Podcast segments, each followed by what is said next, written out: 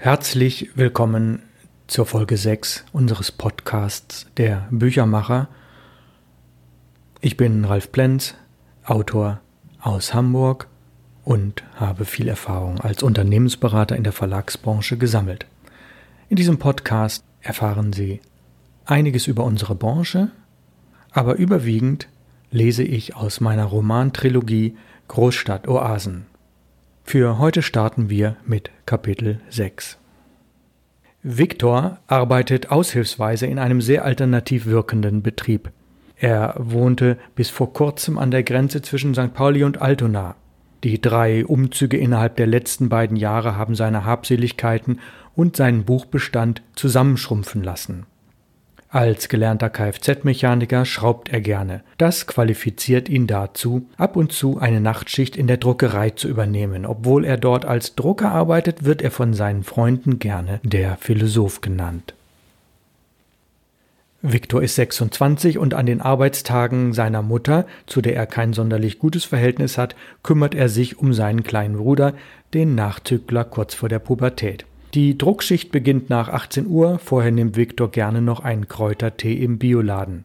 Warum er trotz scheinbar dreckiger Arbeit an der Maschine grundsätzlich in weißer Kleidung erscheint und keinen Kittel beim Drucken nutzt, weiß nur er. Allerdings wurde in den letzten sechs Jahren nie auch nur eine weiße Jeans beim Arbeiten schmutzig. Woher er seine Druckkenntnisse hat, bleibt im Dunkeln. Er liest halt viel, obwohl er tagsüber auch keine Zeit hat, weil er für die Blaufilmproduktion im Filmhaus projektweise als Regisseur arbeitet. Beim gestrigen Gespräch mit Jimmy, dem Fußballfan, konnte er so nebenher mit genialen Marketingideen aufwarten. Fast hätte er dieses Gespräch schon vergessen, aber vorhin bei seinem Telefonat mit Jimmy merkte er, dass dieser sich nachträglich Notizen gemacht hat und an einer Kampagne für besondere Bücher arbeitet. Viktor öffnet die Bioladentür und freut sich sehr unerwartet und doch vorhersehbar, Rick zu treffen. Hey, der will doch was von mir, das ist kein Zufall, brummt er noch in seinen Bart, bevor sich Schreiber und Philosoph umarmen. Ja, das war der romanhafte Teil. Wir kommen jetzt wieder zum etwas sachlicheren Teil. Es ging ja darum, wie damals 1984 das kleine Märchenbuch hergestellt wurde. Dieses Unterkapitel heißt Papier und Druckerei. Wir wählten für unser Projekt anfangs aus ideologischen Gründen zunächst das Original Schweizer Umweltschutzpapier der Firma Stöcklin. Sie war Anfang der 80er Jahre europaweit die erste Firma, die Recyclingpapier ohne Entfärben und unter minimalem Einsatz von Wasser und Energie herstellte. Einige Jahre später zogen die meisten Papierfabriken nach und optimierten das Verfahren. Wir wählten dann die jeweils beste der lieferbaren Sorten. Das Recyclingpapier beschafften wir über einen Großhändler. Ab zwei Tonnen wurde es in unserem Auftrag in der gewünschten Qualität geliefert. Das erforderte eine gute Planung für das gesamte Jahr. Das heißt, wir waren mit dem Drucken von weiteren Auflagen nicht so flexibel wie andere Druckereien. Dass nur einmal in über zehn Jahren eine Bestellung liegen blieb und wir nicht drucken konnten, ist eine vergleichsweise harmlose Randgeschichte. Um die Druckerei zu beschreiben, ist es sinnvoll, etwas auszuholen und einige Jahre in der Geschichte zurückzugehen. Denn hier zeigt sich, welches Potenzial die junge Firma hatte. Eigentlich sind es drei Firmen, die nacheinander entstanden und miteinander kooperierten. Die älteste war Ralfs Grafikmanufaktur, die 1979 von mir gegründet wurde. Hamburg war damals ein sehr kreativer Ort, in dem die linksalternative Szene, ähnlich wie in Berlin, sehr verbreitet war. In diesem Umfeld wurden neue Modelle des Wohnens, des Arbeitens, der Kombination aus Wohnen und Arbeiten erprobt und eine sehr interessante Musik und Literaturkultur gelebt. Es war nicht so wichtig, wie jemand gekleidet war, sondern eher die Haltung und wie man sich benahm. Die Frisur hingegen war aussagekräftig. Natürlich war die politische Einstellung wichtig, jedoch stand sie selten im Vordergrund. Vielmehr waren es Themen wie gesunde Ernährung, gesellschaftspolitische Einstellungen und das Engagement für eine andere Form des Zusammenlebens, auf die es ankam. Sehr viele Naturkostläden entstanden und die Kunden dieser neuen Läden waren sehr froh, dass es Alternativen zu Supermärkten und zum teuren Tante Emma Laden gab. Ralfs Grafikmanufaktur befand sich in einem ca. 50 Quadratmeter Laden in Hamburg-Eimsbüttel. Einer meiner ersten Kunden war der Besitzer eines soeben gegründeten Naturkostladens, gleich alt wie ich. Er kam aus der Repro- und Druckbranche, hatte Erfahrung im Bereich Jugendarbeit gesammelt und wir freundeten uns schnell an. Als Ladeninhaber war er nicht nur an Ernährungsthemen interessiert, sondern auch an vielen anderen Dingen. Er war ein großer Netzwerker und knüpfte Kontakte in alle Richtungen, nicht nur im Bereich des Handels. Durch ihn lernte ich, der ich relativ neu in Hamburg war, viele Leute kennen, die zu guten Bekannten, Kunden oder Freunden wurden. Er verlor zwar gelegentlich bei der Arbeit den Überblick, fing viele Projekte an und führte sie nicht immer erfolgreich zu Ende, aber er konnte sehr gut mit Menschen umgehen und sammelte vieles um sich herum, was als Keimzelle der späteren Druckerei zu bezeichnen war. So kam er eines Tages mit einem neuen Projekt zu mir. Hey Ralf, wir können eine gut funktionierende gebrauchte englische DIN A3 Druckmaschine geschenkt bekommen. Wollen wir sie haben?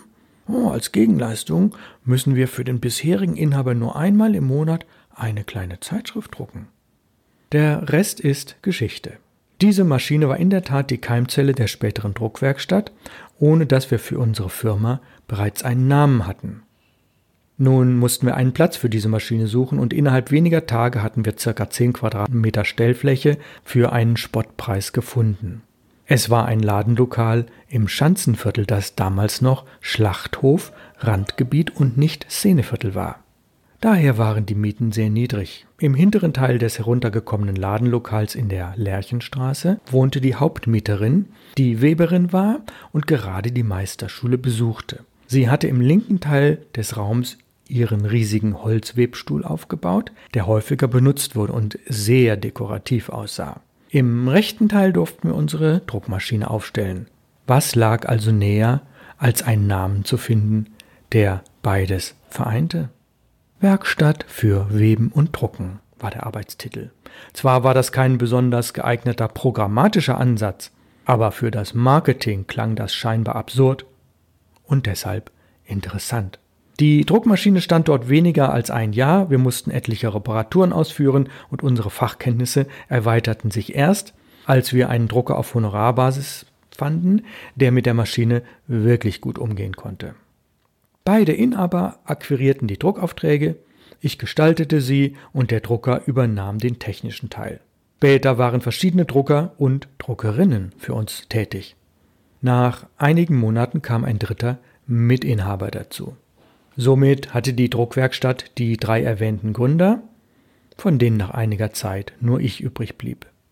Wie das Glück es wollte, war unsere Auftragslage bald so gut, dass wir für das Lagern des Papiers und die Weiterverarbeitung einen größeren Raum benötigten, den wir im August 1981 in Hamburg-Ottensen in der Ottenser Hauptstraße 48 fanden. Diese Räume hatten rund 100 Quadratmeter und drei große Schaufenster. Sie befanden sich gegenüber der Stadtbäckerei und einem Naturkostladen, mitten im Zentrum der damaligen alternativen Szene. Die Vorbesitzer betrieben in diesem Laden mehrere Jahre lang einen Copyshop. Wir konnten den Mietvertrag günstig übernehmen und hatten neben der Druckmaschine zwei relativ leistungsfähige Fotokopierer, die uns schnell viel Laufkundschaft brachten. Doch welchen Namen sollten unsere Firma haben? Werkstatt für Weben und Drucken stimmt ja nicht mehr. Schnell war der neue Name gefunden. Aus Werkstatt für Drucken wurde Druckwerkstatt. Meines Wissens war es die erste Firma dieses Namens in ganz Norddeutschland. Später folgten andere gleichnamige Firmen nach. Um Verwechslungen zu vermeiden, wurde die Firma dann in Druckwerkstatt Ottensen umbenannt. Bereits im zweiten Jahr am neuen Standort hatten wir fünf Mitarbeiter und ich konnte meine Grafikmanufaktur in Eimsbüttel aufgeben. Mehrfach im Jahr erweiterten wir unser Angebotsspektrum, weil neue Bedürfnisse der Kunden entstanden und wir neue Mitarbeiter bekamen, die besondere Kenntnisse hatten.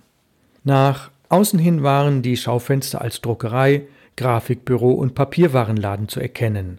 Wer den Laden betrat, sah im ersten Jahr jedoch zunächst lediglich einen Copyshop. In diesem Spannungsverhältnis entstanden hochinteressante Kontakte, Ideen und Projekte. Einige unserer Kunden waren Prominente aus der Kunstszene, aus dem Filmbereich und natürlich aus der Verlagsbranche. Der neue Standort war ein Geschenk des Himmels. Denn Ottensen war ein sehr aufstrebender Stadtteil, in dem die Mieten noch bezahlbar waren, der Studenten und viele Kreative anlockte, ähnlich wie heute das Schanzenviertel. Was diesem Stadtteil glücklicherweise erspart blieb, war der überbordende Kneipenbereich.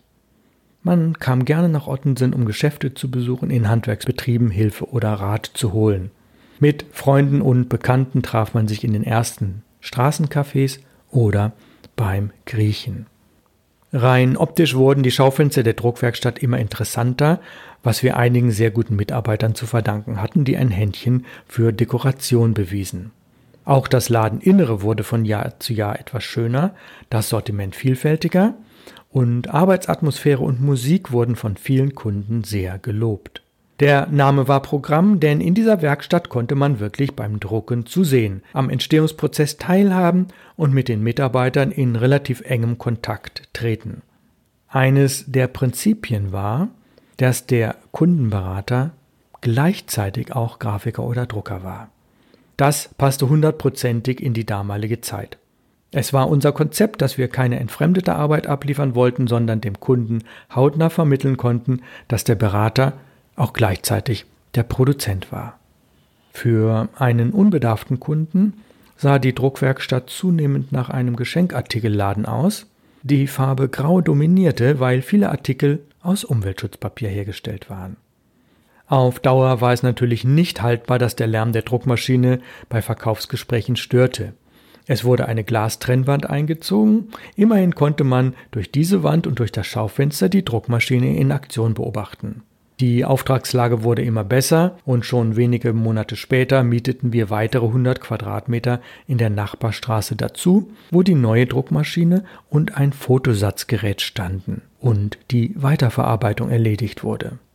Ein Druckermeister sorgte für Qualität und allein im Druckbereich waren drei Personen beschäftigt. Die Vorgänger des Märchenbuchs wurden auf einer DIN A3-Druckmaschine produziert, was allerdings bedeutete, dass die Weiterverarbeitung sehr teuer war. Falzen, Sortieren, Heften bzw. Leimen und Schneiden und je kleiner das Bogenformat, desto aufwendiger wird das Ganze. Zeitsprung. Das kleine Märchenbuch stand kurz vor der Produktion, als sich eine neue Firma von der Druckwerkstatt abspaltete. Zwei Mitarbeiter wollten in eine gebrauchte, großformatige Heidelberger Druckmaschine investieren. Wir als Inhaber waren zunächst nicht daran interessiert. Die Firmenaufteilung bestand also daraus, dass neue Räume für die Druckerei gesucht wurden. Die beiden Drucker besorgten sich einen Gewerbeschein und machten sich mit ihrer eigenen Maschine selbstständig. Wir als Druckwerkstatt Ottensen schlossen mit ihnen einen für beide Seiten interessanten Kooperationsvertrag ab. Die neuen Räume für die Kollegen waren in der Friedensallee 20. Hier war die Druckerei Untermieter im heute noch existierenden Monsuntheater. Einige Jahre lang wurden dort alle Bücher des Verlages und der Druckwerkstatt Ottensen gedruckt. Der Kooperationsvertrag bestand fort, auch als diese Druckerei in die Straße Hohenesch umzog. Es war für beide Seiten eine sehr gute, wenn auch nicht immer spannungsfreie Zusammenarbeit. Die Druckmaschine der Firma Heidelberger mit der Typenbezeichnung KORD war eine sehr solide Einfarbenmaschine. Man konnte in einem Druckdurchgang nur die Vorderseite des Bogens bedrucken. Danach musste das Papier trocknen, bevor in einem zweiten Arbeitsschritt, wiederum einfarbig, die Rückseite bedruckt wurde. Das Bogenformat war 44 x 62 cm, etwas mehr als DIN A2. Wenn man ein bisschen rechnet, stellt man fest, dass auf einen Bogen acht Vorderseiten und acht Rückseiten passen, also 16 Seiten DIN A5. Das war für die Buchbinderei ideal. Nicht so ideal war das Format des Märchenbuchs, denn es war kleiner als DIN A5.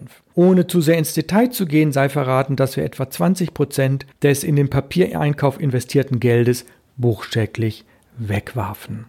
Denn in der Buchbinderei wurde der Bogen nach dem Falzen so beschnitten, dass zwar das richtige kleine Format herauskam, es allerdings sehr viel Schneideabfall gab. Wir bedruckten, wie bereits erwähnt, ein spezielles Umweltschutzpapier, das für uns angefertigt wurde.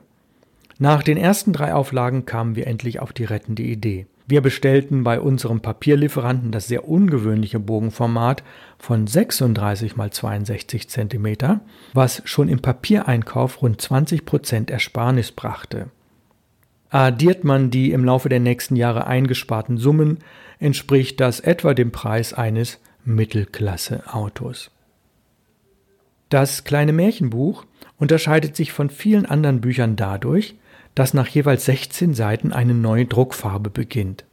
Im Kapitel Illustration ist beschrieben, wie sich diese drucktechnische Besonderheit auf die Abbildungsqualität auswirkte.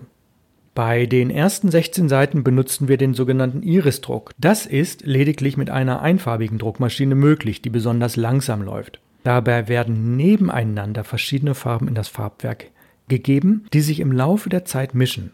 Die ersten 1000 Druckbögen hatten ein sehr schönes Iris-Druckbild, wie bei einem Regenbogen.